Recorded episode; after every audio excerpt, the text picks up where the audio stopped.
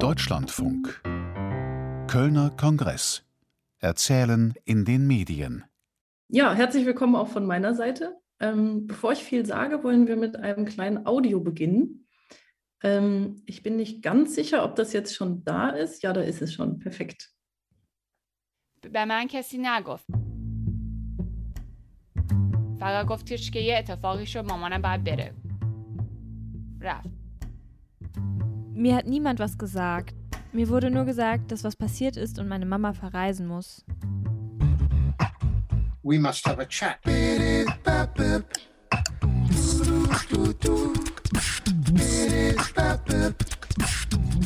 أنا اسمي نورة وما لي زمان عايشة ببرلين Ich heiße Nora. Ich werde euch meine Geschichte in Berlin erzählen. Das tun wir, indem unsere Autorinnen Geschichten auf Deutsch und einer weiteren Sprache erzählen. Und zwar auf Augenhöhe. Who killed Father Tongue? Bingo. Colonialism. Voice Versa. Ein Podcast von Deutschlandfunk Kultur und dem Goethe-Institut. Ja, vielen Dank fürs Einspielen ähm, und auch nochmal herzlich willkommen von meiner Seite. Wir freuen uns, dass wir heute den Tag mit Voice Versa beginnen können. Ähm, was Sie gerade gehört haben, war ein kleiner Trailer zum Podcast, den, wir- den wir Ihnen heute vorstellen wollen. Ähm, ich bin Mara May, ich bin aktuell die Projektleitung des Podcasts und betreue ihn zusammen im Team mit dem Goethe-Institut und Deutscher Funk Kultur. Und dazu gehören Ingo Kottkamp, Katrin Moll und Markus Gammel der Radiokunstredaktion Redaktion und Petra Roggel, Marlin Klinski und Georg Milz vom Goethe-Institut. Und mit im Team ist auch noch Rebecca Roth. Ähm, genau, und heute für den Vortrag bin ich hier mit Jenny Machenbach, die ehemalige Projektleitung, mit Dominik Jalö, der Host des Podcasts. Und genau, ich will erstmal einen kleinen Einblick in Voice Versa geben. Voice Versa ist ein mehrsprachiger Podcast von Goethe-Institut und Deutscher Funk Kultur als Kooperation. Es gibt ihn jetzt ungefähr seit einem Jahr und er ist gestartet mit dem Slogan Voice Versa, zwei Sprachen, eine Story, wie man eben auch schon im Trailer gehört hat. Genau, und darum geht es auch. Aktuell schreiben zehn Autorinnen Geschichten für den Podcast in mehreren Sprachen, also jeweils in Deutsch und einer oder mehreren weiteren Sprachen. Und wir wollen gerne mit dem Podcast die Mehrsprachigkeit und die Sprachenvielfalt unserer Gesellschaft vertreten, also Originalsprachen einbringen und mehrsprachige Erzählformen äh, entwickeln und fördern. Und wie kann man sich das jetzt vorstellen? Ähm, in jeder Folge erzählen verschiedene Autorinnen in mehreren Sprachen Geschichten. Und das sind oft biografisch-dokumentarische Geschichten, wie sich es jetzt gerade auch im Trailer angedeutet hat, manchmal auch fiktionale oder experimentellere Formen. Und sie alle haben gemeinsam, dass sich die Verbindung von Sprache und Identität verhandeln. Also wir hören Originalsprachen, wir hören Szenen, wir hören Erzählungen, wir hören Assoziatives. Und ich nenne ein paar Beispiele, dass man sich es ein bisschen besser vor vorstellen kann. Ähm, Im Trailer zum Beispiel haben Sie jetzt Sarah Hoshiari und Rana Rezai gehört, zwei deutsch-iranische Autorinnen, die in ihrer Geschichte Torshi von Familiengeheimnissen erzählen.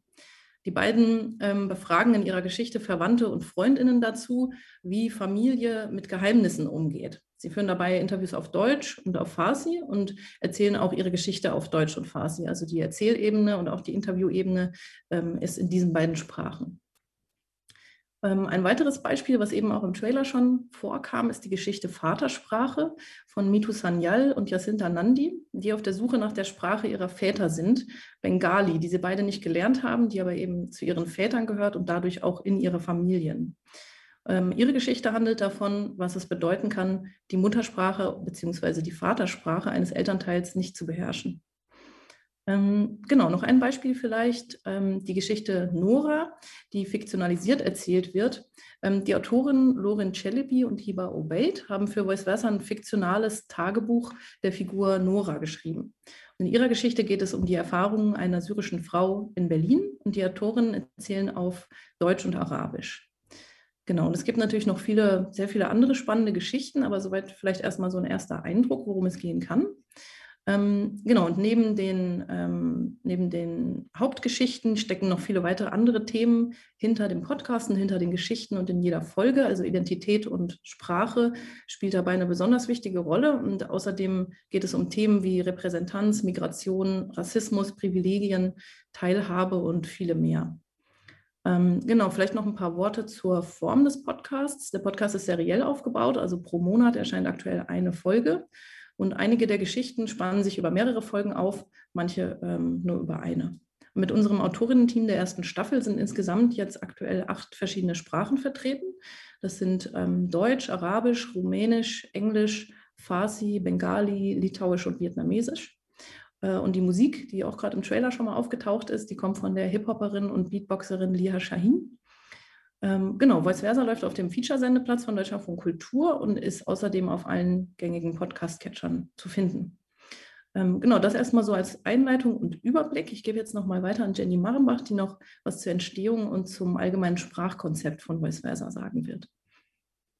Ja, danke Mara äh, und äh, danke, dass ich äh, auch ein bisschen was erzählen kann. Ich bin ähm, bei der Entstehung von Voice Versa dabei gewesen und ähm, habe den Podcast mitentwickelt und mitgedacht und ähm, habe deswegen jetzt die Möglichkeit, ein bisschen was zur Entstehung und äh, vor allen Dingen auch zum Sprachkonzept von Voice Versa zu erzählen.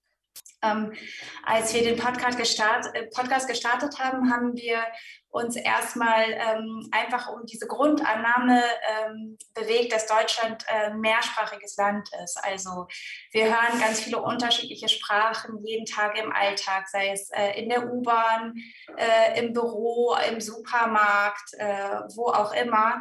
Ähm, Deutschland, in Deutschland wird nicht nur Deutsch gesprochen, sondern in Deutschland werden ganz, ganz viele unterschiedliche Sprachen gesprochen. Wir sind ein mehrsprachiges Land. Es gibt über drei Millionen Russen, äh, Türkisch wird äh, mit mehr als zwei Millionen Menschen muttersprachlich gesprochen.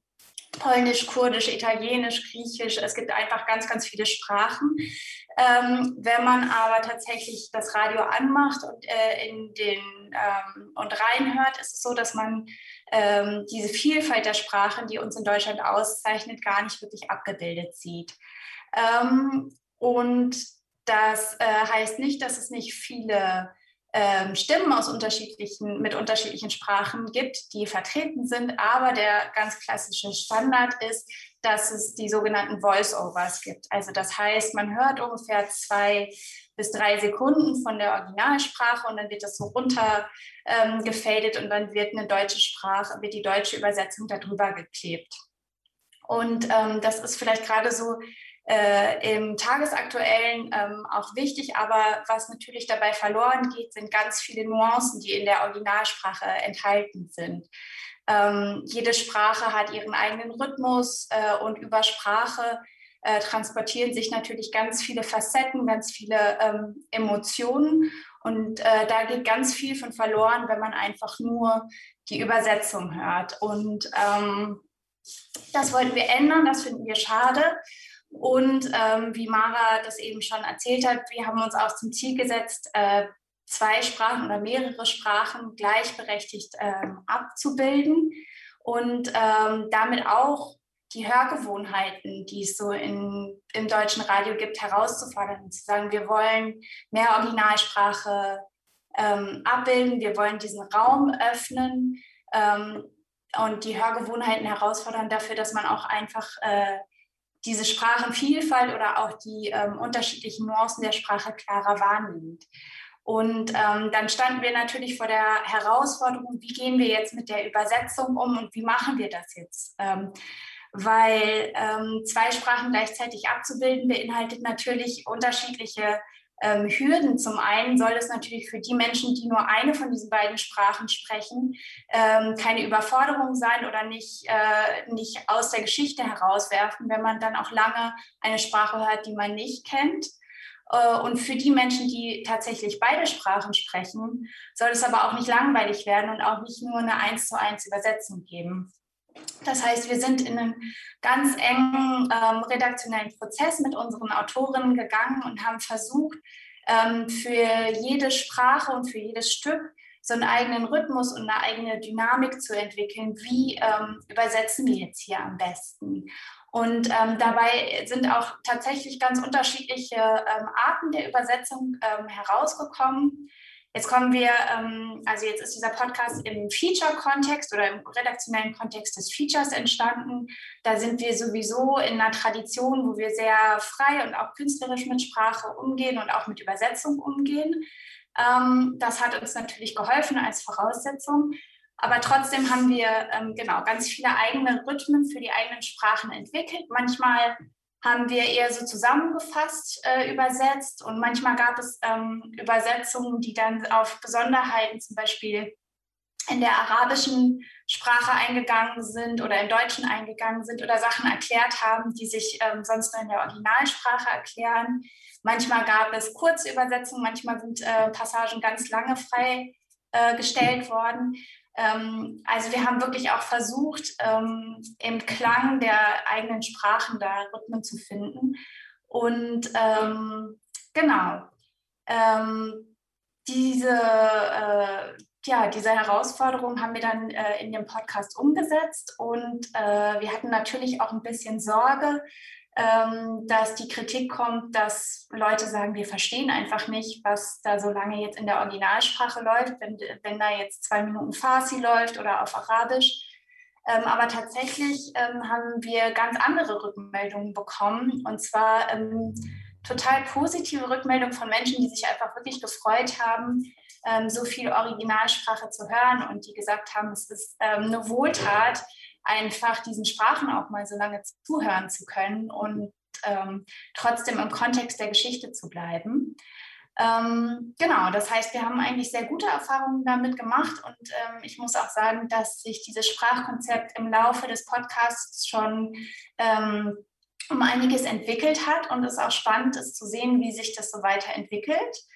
Und äh, genau, jetzt würde ich mal weiterleiten zu Dominik, der auch einen Teil aus dem Podcast mitgebracht hat, damit man mal hören kann, wie das dann genau klingt mit den Sprachen.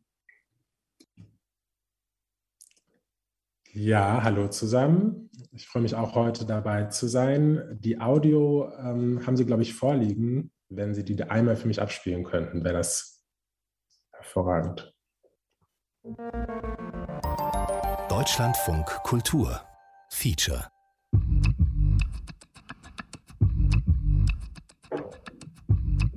Voice Versa. Zwei Sprachen, eine Story.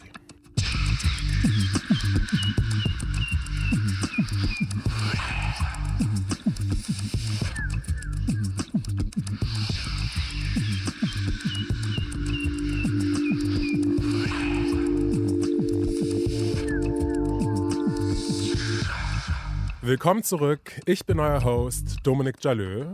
Ich begleite euch durch diesen Podcast von Deutschlandfunk Kultur und dem Goethe-Institut.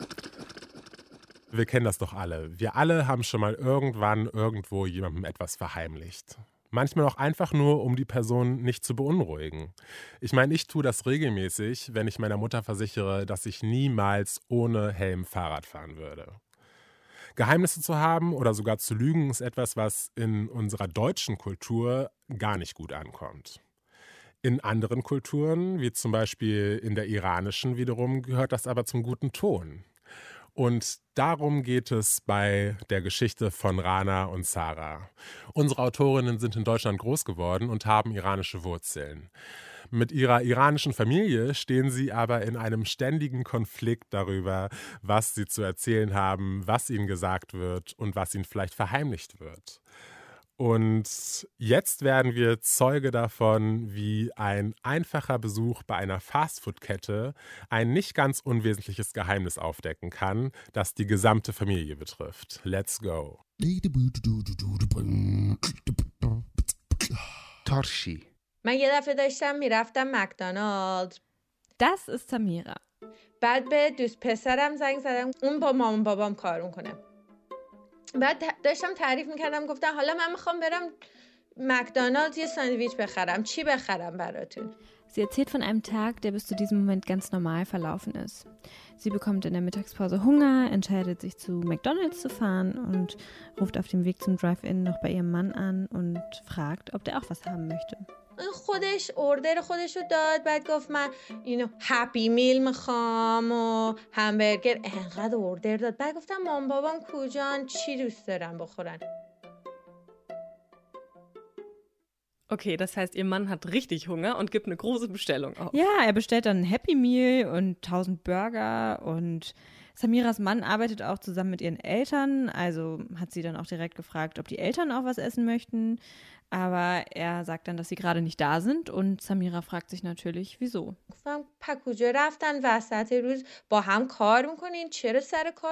Und ihr Mann sagt dann, dass ihre Eltern spazieren gegangen sind, was ja auch erstmal ganz normal klingt. Nach einem langen Arbeitstag kann man sich ja auch echt mal die Füße vertreten. Ja, ich kenne es auch richtig gut. Manchmal hilft es so, einfach einmal eine Runde zu gehen und dann kann man wieder viel besser arbeiten. Ja, voll. Aber Samira weiß, dass ihre Eltern spazieren gehen hassen und niemals während ihrer Arbeitszeit spazieren gehen würden. گفتم گو خوردی من مادر پدرم پیاده روی نمیکنن خیلی نگران شدم گفتم کی رفته بیمارستان Und dann hat Samira richtig dolle Angst und macht sich direkt Sorgen, wer von ihren Eltern jetzt im Krankenhaus gelandet ist. Wir sind auf das Thema gekommen, als du mal bei mir in Berlin zum Besuch warst. Und wir haben darüber gesprochen, dass in unseren Familien bestimmte Dinge irgendwie verheimlicht werden. Und ich weiß noch, dass ich das irgendwie krass fand oder dachte, wow, das ist ja voll der Zufall, dass das in meiner Familie so ist und dass das auch in deiner Familie so ist. Und wir beiden uns jetzt sozusagen darüber unterhalten. Ja, voll.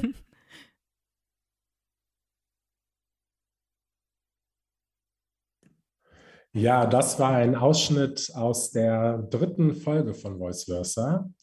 Ähm, nochmal, hallo, mein Name ist Dominik Jalö. Ich bin der Host von Voice Versa ähm, seit einem Jahr. Ähm, ich bin Podcaster und Moderator. Zum Podcasten bin ich vor zwei Jahren gekommen. Da habe ich zusammen mit meinem Kollegen Suher Jasmati einen Podcast entworfen, der sich nennt Barbecue, der Black Brown Queere Podcast. Unser Anliegen war es dabei, ähm, ja, eine, ähm, mit diesem Podcast zu einer diverseren Podcast-Landschaft und Medienlandschaft beizutragen, weil wir der Meinung sind, dass unsere Stimmen noch immer zu selten gehört werden. Und als ich dann dieses, das Angebot bekommen habe, Voice Versa zu moderieren, habe ich mich natürlich sehr gefreut, weil ich finde, dass dieses Projekt eine sehr, sehr gute Ergänzung oder sogar auch eine Erweiterung meiner vorherigen Podcastarbeit ist.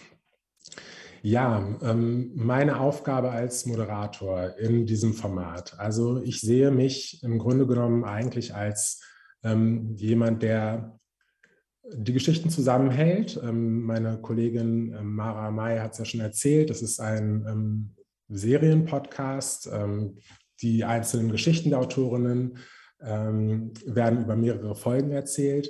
Ähm, eine, Folge, eine Geschichte hört auf, eine neue fängt an und meine Aufgabe ist es dabei, die Geschichten zusammenzuhalten und für den Überblick zu sorgen.